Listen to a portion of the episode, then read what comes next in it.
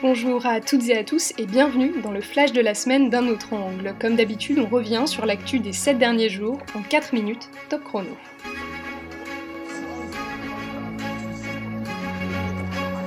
En début de semaine, le vaccin AstraZeneca a été suspendu dans une quinzaine de pays, dont la France. Une trentaine de cas de thrombose des caillots sanguins avaient été observés chez des patients vaccinés.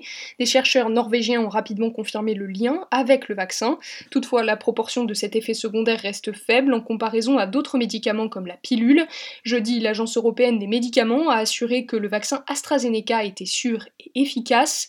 La vaccination a donc pu reprendre. En France, la Haute Autorité de Santé a réservé le vaccin aux plus de 50 les cas de thrombose touchant majoritairement les populations plus jeunes. La prudence est donc de mise face à ce produit encore nouveau.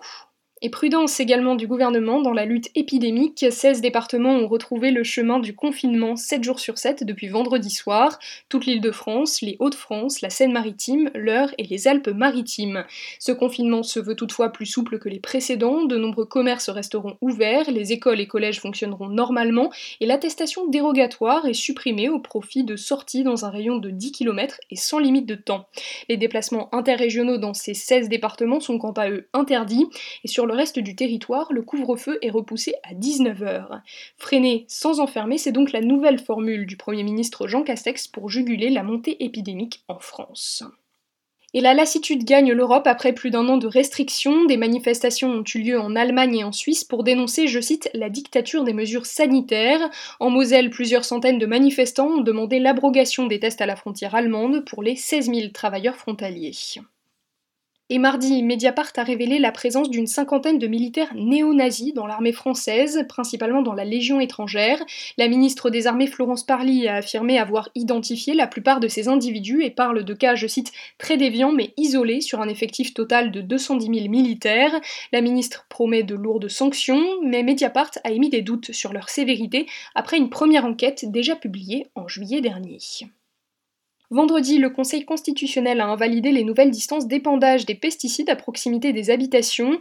Les limites de 3 et 5 mètres étaient jugées insuffisantes par les associations environnementales, mais c'est finalement l'application de la mesure qui a été jugée contraire à la Constitution. Les chartes locales avaient été uniquement soumises aux habitants directement impactés, alors que la Constitution exige une participation publique plus large sur les décisions environnementales. Et une nouvelle carte d'identité sera généralisée sur tout le territoire d'ici août 2021. Plus sécurisée, elle sera associée avec les empreintes digitales de son titulaire grâce à une puce biométrique. L'objectif, lutter contre la fraude et faciliter l'identification pour les démarches en ligne. L'ancienne carte d'identité reste toutefois valable jusqu'à son renouvellement, maximum en 2031. Aux États-Unis, trois fusillades ont eu lieu dans des salons de massage de la banlieue d'Atlanta mardi. Le meurtrier de 21 ans, Robert Aaron Long, a fait 8 morts, dont 6 femmes d'origine asiatique. Depuis le début de la pandémie, la communauté asio-américaine subit des agressions de plus en plus fréquentes. Elle a fait l'objet de plus de 2800 actes racistes et discriminatoires depuis mars 2020. En visite à Atlanta vendredi, le président Joe Biden et sa vice-présidente Kamala Harris ont dénoncé le silence complice face au racisme anti-asiatique. Jeudi, les drapeaux était en berne sur les bâtiments officiels. Et puis la Turquie a annoncé son retrait de la Convention d'Istanbul dans la nuit de vendredi à samedi. Ce traité international ratifié par 33 pays lutte contre les violences faites aux femmes. Il instaure un cadre légal contre les violences domestiques, le viol conjugal et la mutilation génitale féminine. Le gouvernement de Recep Tayyip Erdogan a assuré que la constitution et la réglementation turque garantissent déjà les droits des femmes. Ce retrait survient dans un contexte d'augmentation et de banalisation des violences faites aux femmes en Turquie. En 2020, le pays a comptabilisé 300 féminicides en Tanzanie, le président John Magufuli est décédé mercredi d'une maladie cardiaque, mais les circonstances de son décès restent mystérieuses. Selon l'opposition, l'ancien chef de l'État aurait été emporté par le coronavirus après avoir constamment minimisé l'épidémie et toujours refusé de prendre des mesures. John Magufuli a été remplacé par sa vice-présidente Samia Suluhu Hassan vendredi et un deuil national de trois semaines a été décrété.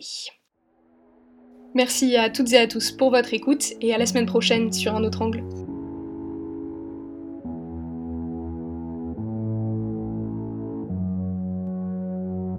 Thank you.